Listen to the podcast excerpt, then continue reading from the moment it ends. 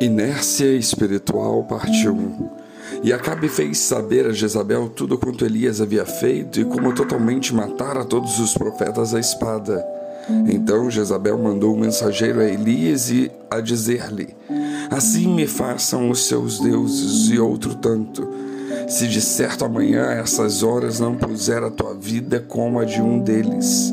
O que vendo ele se levantou e para escapar com vida se foi e chegando a Perseba, que é de Judá, deixou ali o seu servo. Ele, porém, foi ao deserto, caminho de um dia, e foi sentar-se debaixo de um zimbro, e pediu para si a morte, e disse: Já basta, ó Senhor, toma agora minha vida, pois não sou melhor do que meus pais. 1 Reis 19, 1 a 4. Parece que vivemos os dias de Elias Confrontamos os profetas de Baal, derrubamos altares a ídolos, declarávamos que não ia chover ou abríamos os céus com o clamor de uma igreja que confrontava o pecado, proclamava uma geração profética e conclamava o povo a verdadeira adoração, estabelecendo um altar santo para Deus. Será que lembramos-nos deste tempo? Se sim, vamos nos lembrar de que vivíamos dias de grande avivamento em todos os lugares. Derramamento de fogo no altar, experiências profundas com Deus, marcante intimidade que nos projetava ao Santo dos Santos em adoração espontânea e entrega total. Que maravilhoso! Tomados por um ímpeto de inconformismo com o pecado, preferíamos viver no deserto como Elias, à beira do ribeiro de Querite, e ser alimentados por provisão divina do que nos dobrar a Baal e provar os seus banquetes. Missão cumprida. Fizemos o nosso trabalho, certo?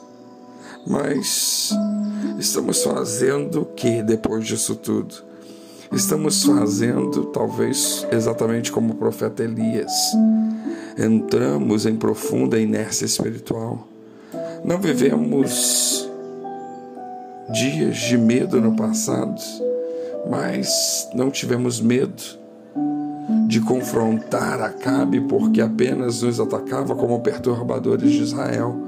Mas caímos diante da ameaça da morte que Jezabel fez não porque implica em perder a vida, mas porque não tivemos reconhecimento do nosso trabalho. A inércia espiritual envolve atitudes que podem parecer bem familiares para nós. Primeiro, sem forças para prosseguir. Estamos fazendo como o profeta. Deitamos embaixo da sombra da igreja, desfalecemos, lamentamos, lamuriamos, reclamamos, perguntamos se é justo e dormimos. O pior é que estamos dormindo e não queremos acordar. Deus, por sua misericórdia, envia o anjo para nos alimentar. Ouvimos a palavra na igreja, porque o anjo nos alerta que ainda a caminhada é longa. Comemos somente para não morrer, porém comemos e voltamos a dormir. Escondemos-nos na caverna Obedecendo à voz de Deus, caminhamos em direção ao monte, mas logo encontramos uma caverna para nos esconder e ficamos ali, acreditando que estamos sozinhos, que tudo é vão, que nada vale a pena. Não entendemos o propósito de Deus. Deus vira para Elias e lhe pergunta: Que fazes aí, Elias? Ah, Senhor, estou na caverna porque estou cansado, desmotivado, sozinho, não encontro razão porque apesar de toda a minha entrega e renúncia, depois de tudo que vivi com o Senhor, exerci o meu chamado, eu busquei, mas tudo foi em vão. Nada muda. Parece que Elias não entendia que estava na caverna, não para se esconder, nem para salvar a sua vida do seu pior inimigo, que queria silenciar sua voz profética.